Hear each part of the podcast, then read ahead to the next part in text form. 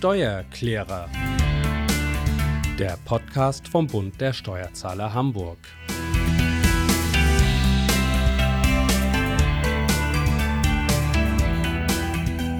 Ja, hallo, mein Name ist Tobias Pusch. Mit meiner Firma Wortlieferant produziere ich diesen Podcast.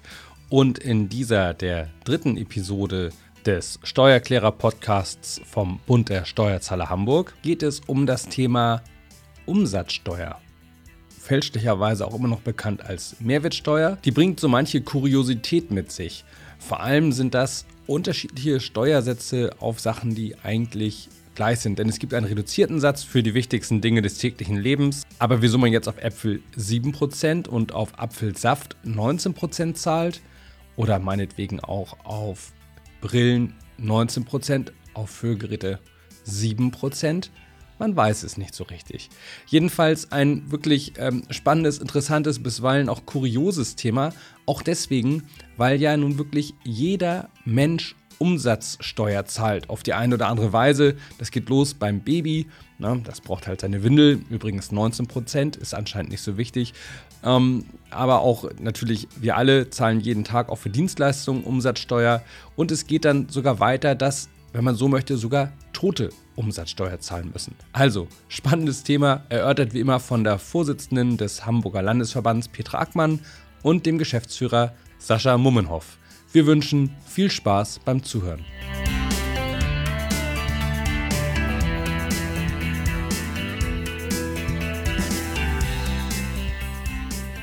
Petra, für die aktuelle Folge unseres Podcasts wollen wir uns über das Thema Mehrwertsteuer unterhalten. Ja. Mehrwertsteuer oder Umsatzsteuer? genau, da geht es schon gleich los. Ich nehme da immer gerne das Beispiel bei den Existenzgründen, sage ich immer, ähm, wenn du an der Theke Pfund Hack bestellst, dann weiß auch jeder, was du haben willst. Und das gibt es aber auch nicht mehr. Es ist einfach Mehrwertsteuer. Das System gibt es nicht mehr. Mehrwertsteuersystem wurde abgeschafft vor 1970. Ähm, und was wir jetzt haben an Steuern, ist Umsatzsteuer. Aber es hält sich hartnäckig. Also insofern weiß jeder, wovon du sprichst. Aber tatsächlich der Begriff aus dem Steuerrecht ist die Umsatzsteuer. Und Mehrwertsteuer steht nur noch überall drauf und jeder weiß, was es ist. Was ist denn die Mehrwertsteuer? Nein, Umsatzsteuer. du hast mich ich schon wusste, was du meinst. Super, bis gestern wusste ich es noch. Genau. Die Umsatzsteuer zahlst du, wenn du etwas kaufst oder etwas verbrauchst. Also wenn du als Privatperson etwas kaufst. Und wer bekommt die dann? Das ist eine Gemeinschaftssteuer, das heißt, es wird aufgeteilt zwischen Bund, Land und Gemeinde zu einem bestimmten prozentualen Schlüssel. Das heißt, es haben alle was davon. Außer du, der sie bezahlt hat. Also alle staatlichen Institutionen, für die, wo Steuern eben hinfließt, um Ausgaben zu finanzieren.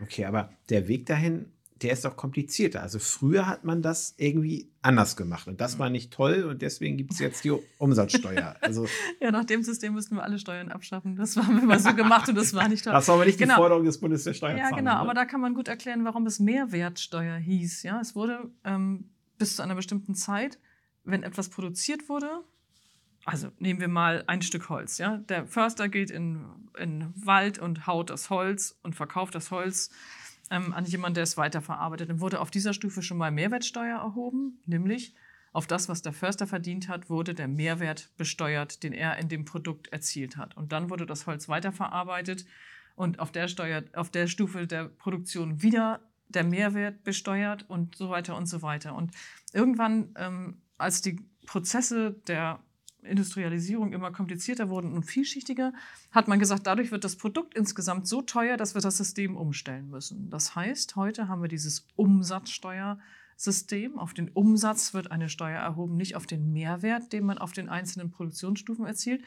Ähm, und dadurch wird nur der private Letztverbrauch besteuert, letzten Endes. Und wenn das auf verschiedenen Stufen, also der Förster würde jetzt Umsatzsteuer in Rechnung stellen, würde die aber ans Finanzamt abführen und das, was er gekauft hat, kriegt er als Vorsteuer zurück. Jetzt haben wir schon wieder ganz viele Begrifflichkeiten. Also auf den, auf den Unternehmensebenen, auf den, bis es das Unternehmen verlässt und dem privaten Letztverbrauch unterliegt, wird keine Umsatzsteuer erhoben. Das wird neutral gestellt durch bezahlen und zurückbekommen. Spannend finde ich in dem Zusammenhang die Frage, die man immer wieder gestellt bekommt, wenn man was geschäftlich kauft, du ziehst doch die Umsatzsteuer. Oder die, was heißt das eigentlich? Also genau. ich, ich ziehe ja nichts weg oder ja. Wie, wie, wie, funktioniert das? Nehmen wir mich jetzt mal, also wenn wir mein Beispiel nehmen. Ne? Ich kaufe jetzt Druckerpapier ein, weil ich Steuererklärung ausdrucken will. Das soll ja digital gehen, aber klappt ja vielfach nicht.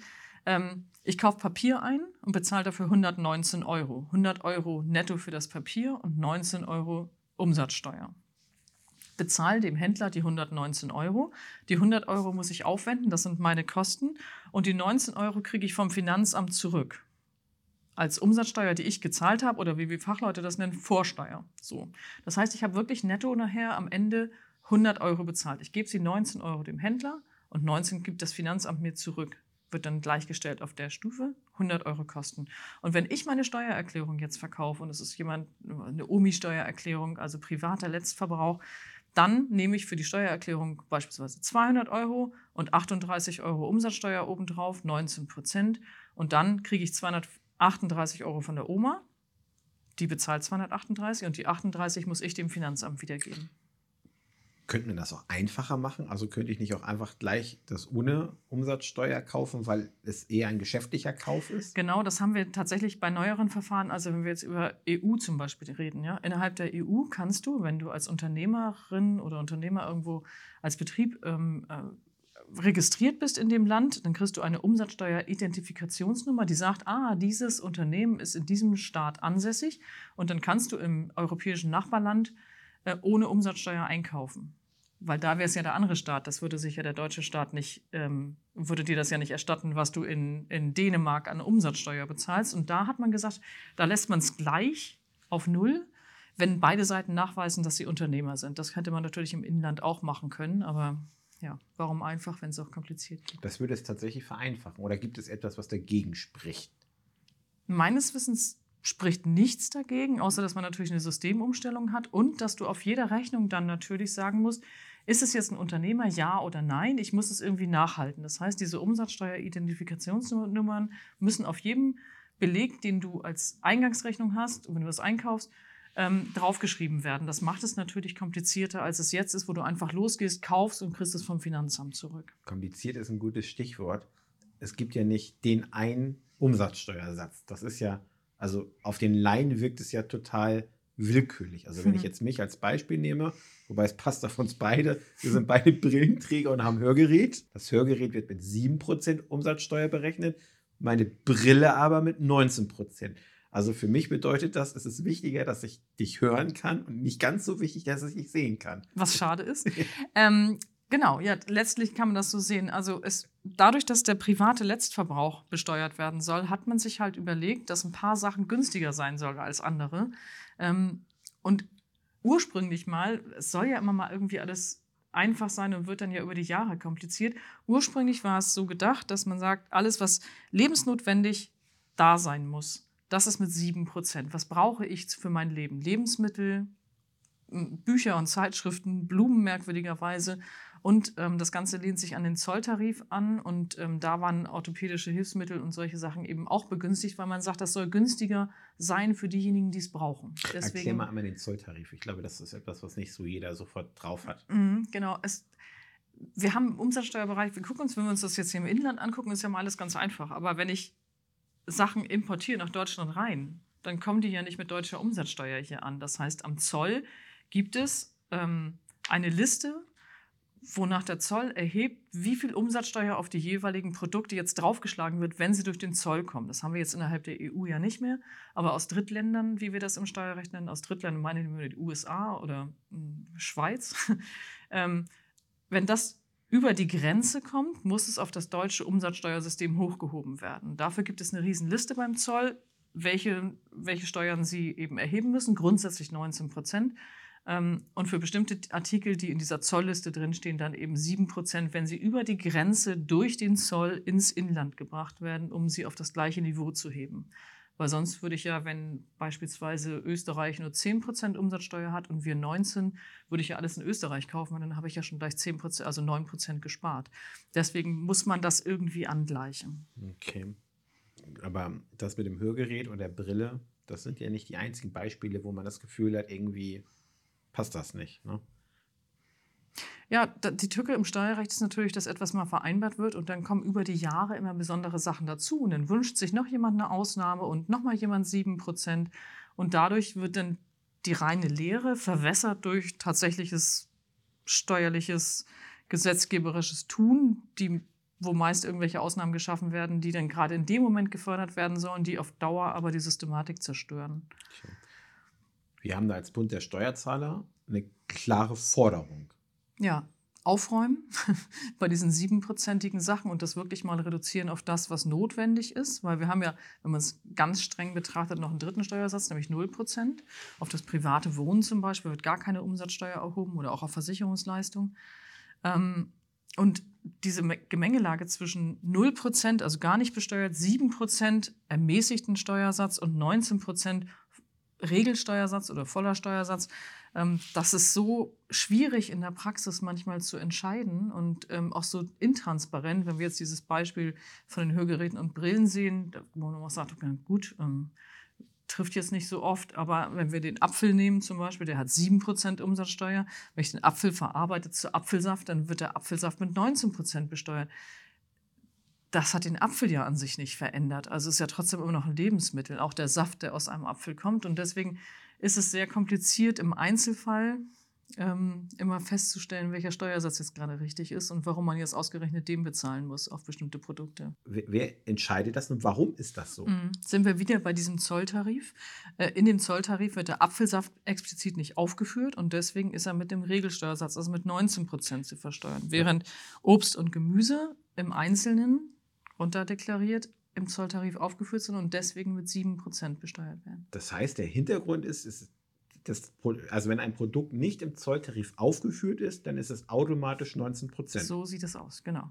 Das heißt, man müsste das ganz dringend einmal aufräumen und für klare Verhältnisse sorgen. Also wir als Bund der Steuerzahler gehen ja auch immer davon aus, dass das Steuerrecht einer gewissen Systematik folgt und diese Systematik, die gibt es eben lange schon nicht mehr nachvollziehbar. Und deswegen, ähm, ja, wäre klug, das einmal aufzuräumen, damit man mal wieder eine Systematik hat, die sich einem dann auch logisch erschließt und die Steuergerechtigkeit herstellt. Tatsächlich haben wir ja auch verschiedene Produkte, wo es auch genauso unsinnig ist. Zum Beispiel hast du Milch, wenn du Milch kaufst, das mit 7% besteuert. Und wenn du Hafermilch kaufst, hast du 19%. Also es sind alles so Sachen, wo man sagt, das ist doch, kann doch nicht gerecht sein. Und da das immer den privaten Letztverbraucher trifft, trifft es natürlich immer direkt den Geldbeutel derjenigen, die es kaufen. Und da sagt natürlich die vegetarische Variante, sagt, wieso muss ich auf meine Hafermilch 19 Prozent bezahlen und diejenige, die ganz normale Milch kauft, die vielleicht eine Kuh dahinter hat, wo man auch nicht weiß, wie die Haltungsform war, wo es insgesamt viel schwieriger ist, die herzustellen,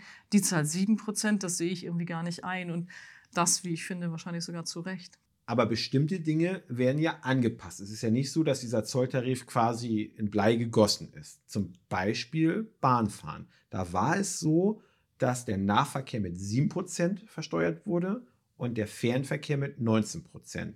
Jetzt ist das auf 7% angepasst, angepasst worden, genau weil man Bahnfahren günstiger machen wollte. Also es gibt immer politische Entscheidungen und der Zolltarif ist jetzt auch nur für die Waren. Ja? Du kannst jetzt die, die, die ähm, der, der Nahverkehrsregelung, die war in einem anderen Unterstrich sozusagen des Paragraphen.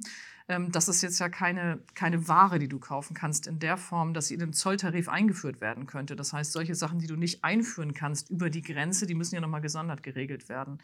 Ähm, und deswegen Bahnverkehr war immer schon eine Sondervorschrift mit 7 Prozent, damit es auch schön kompliziert bleibt und das Steuerrecht da ähm, seine Spezialisten braucht, die das ähm, anwenden. Ähm, und das ist angepasst worden, tatsächlich genauso wie äh, Monatshygieneartikel zum Beispiel wurden über eine Petition reingeklagt. Also da hatten die Frauen gesagt, ich brauche lebensnotwendig oder es ist für meine Hygiene eben unerlässlich und ich komme nicht drum herum für Monatshygiene. Ähm, Artikel und die wurden richtig auch reingeändert. Die hängen jetzt auf der Nummer 55 im Zolltarif ähm, und wurden nachgebessert, weil man gesagt hat, das ist irgendwie einsehbar. Und also es wird immer so ein bisschen dran rumgefreckelt, aber ähm, tatsächlich haben wir keine klare Systematik. Also das heißt, Monatshygieneartikel sind jetzt von 19 auf 7 Prozent gesenkt worden. Gesenkt genau. worden. Also das heißt aber zum Beispiel, Babys haben nicht so eine große Lobby bisher gehabt, weil Windeln bleiben bei 19 Prozent. Genau, Windeln bleiben bei 19 Prozent, genau. Und da siehst du schon, das hat keine Systematik, die irgendwie nachvollziehbar ist. Ja? Und ähm, was als nächstes dazu kommt, privater Letztverbrauch. In dem Moment, wo die Umsatzsteuer von 19 auf 7 Prozent für die Monatshygieneartikel gesenkt wurde, sind die Preise aber nicht runtergegangen. Also man muss dann auch immer sicherstellen, dass das, was an Vergünstigung reingeklagt wird und mühsam ins Gesetz reingefriemelt wird, von den, äh, von den verkaufenden Stellen eben auch weitergegeben wird. Das war, damals hatten wir, wir hatten es schon mal ähm, ähm, bei Hotelübernachtungen. Wurde bundesweit gesagt, wir brauchen 7% auf Hotelübernachtungen, weil XY, weil in Österreich ist die Übernachtung günstiger oder, oder, oder. Und äh, dann wurde das durchgeändert und die Hotelpreise sind nicht runtergegangen. Das heißt aber, wenn du den gleichen Endbetrag bezahlst, aber weniger Umsatzsteuer ans Finanzamt abführen musst als Unternehmen, erhöht sich dein Gewinn. Das muss man eben dabei immer auch wissen. Also das heißt, das heißt, man muss aufpassen, dass aus einer gut gemeinten Geste des Staates, nämlich weniger Steuern zu nehmen, äh, eine große Gewinnmaximierung des Unternehmens wird, weil die einfach den Gewinn für sich behalten und die Entlastung nicht an den Endverbraucher weitergeben. Genau, manchmal ist das steuerlich gewollt. Also bei den Hotelübernachtungen zum Beispiel war es gewollt. Da wurde dann ja in der nächsten Sekunde gesagt, ja, aber was, wenn die Hotels das nicht weitergeben? Und dann wurde gesagt, ja, dann sind lang ähm, angestaute ähm, ähm, Renovierungsstaus dann dadurch die, durch die erhöhten Gewinne abzuarbeiten. Das war dann die Begründung, warum die Preise von den Hotels nicht angepasst werden. Also manchmal ist es auch steuerlich gewollt, dass mehr Geld bei den Unternehmen verbleibt. Jetzt auch zum Beispiel im Bereich Gastro. Da haben wir jetzt eine Übergangsregelung nach Corona. Da wurde auch die Umsatzsteuer auf die Lebensmittel, die da abgegeben werden im Bereich der Gastronomie, muss man auch wieder erklären. Wenn du intern isst und Lebensmittel kaufst, dann zahlst du 7%, gehst du extern essen, nimmst du zwar auch unstrittig Lebensmittel auf, aber dadurch, dass die zubereitet wurden und dass sie gebracht werden an deinen Tisch und dass du nicht abwaschen musst und all diese ganzen Sachen, wird es insgesamt eine Dienstleistung essen gehen und dies wieder mit 19 Prozent. Und das hat man jetzt unter Corona, ähm, um die Gastronomie zu fördern, gesagt, okay, das heben wir auf. Auch die Speisen, wenn du essen gehst, werden jetzt mit 7 Prozent besteuert. Klar, um die Gastronomie Szene insgesamt ähm, steuerlich zu entlasten, beziehungsweise bei gleichen Preisen die Gewinne in der Gastronomie zu erhöhen, weil es eben unter Corona wirklich für die meisten Restaurants sehr schwierig war, überhaupt zu überleben. Also da eine klare staatliche Subvention, die über das Umsatzsteuergesetz reingeschustert wurde und das macht das natürlich insgesamt nicht übersichtlicher. Das heißt, aktuell ist es aber so, dass alle Dienstleistungen mit 19 Prozent versteuert werden oder gibt es da auch wieder Ausnahmen? Nee, das ist alles mit 19 Prozent.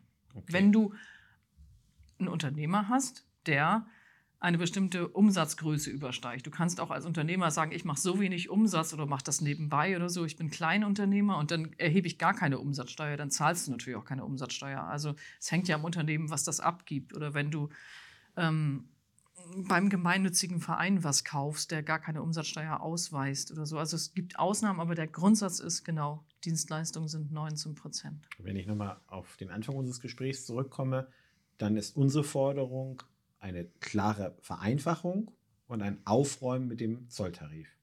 Nein, ein Aufräumen im Zolltarif sozusagen. Ja, wenn man es überhaupt an den Zolltarif koppeln will. Also man muss ja sagen, es wäre ja einfacher zu sagen, Lebensmittel 7 Prozent. Und fertig. Hm. Und nicht Apfelsaft 19 ist ja unstrittig auch ein Lebensmittel.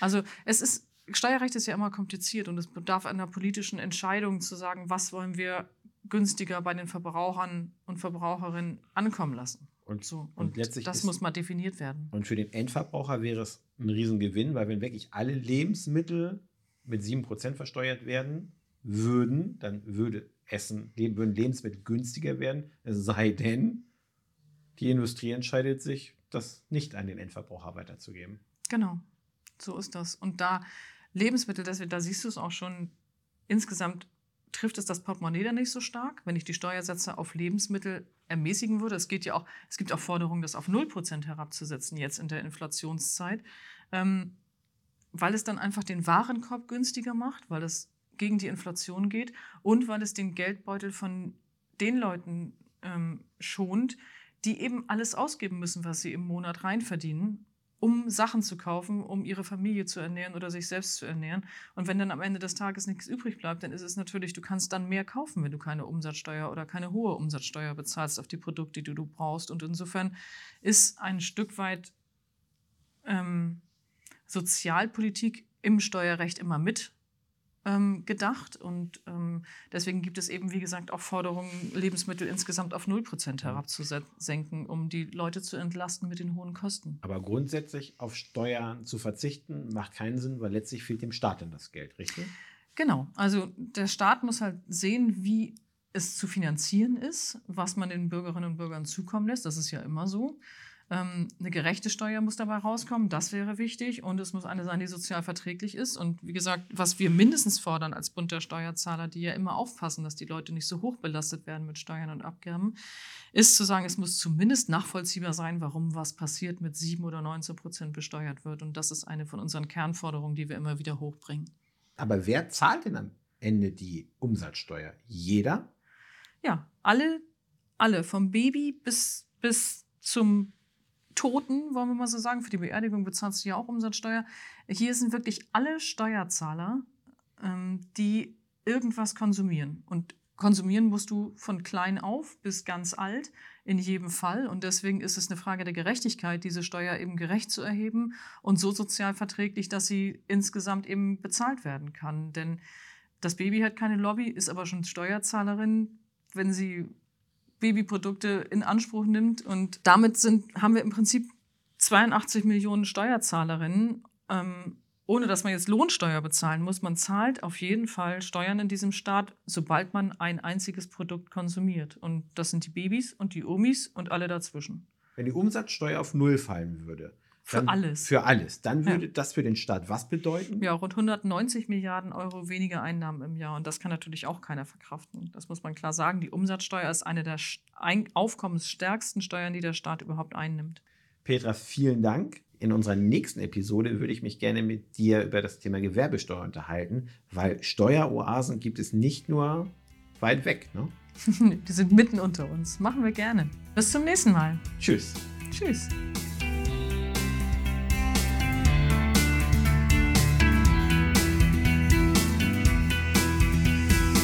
Das war Die Steuerklärer, der Podcast vom Bund der Steuerzahler Hamburg. Dank unserer zahlreichen Infoangebote sind unsere Mitglieder stets über alle wichtigen Steuerfragen im Bilde. Obendrein gibt es viele Rabatte, beispielsweise beim Tanken. Werden auch Sie Mitglied. Unter steuerzahler.de-hamburg finden Sie unser Aufnahmeformular. Wenn Ihnen dieser Podcast gefallen hat, dann bewerten Sie ihn gern und empfehlen ihn Ihren Freunden und Bekannten weiter. Vielen Dank fürs Zuhören und bis zum nächsten Mal.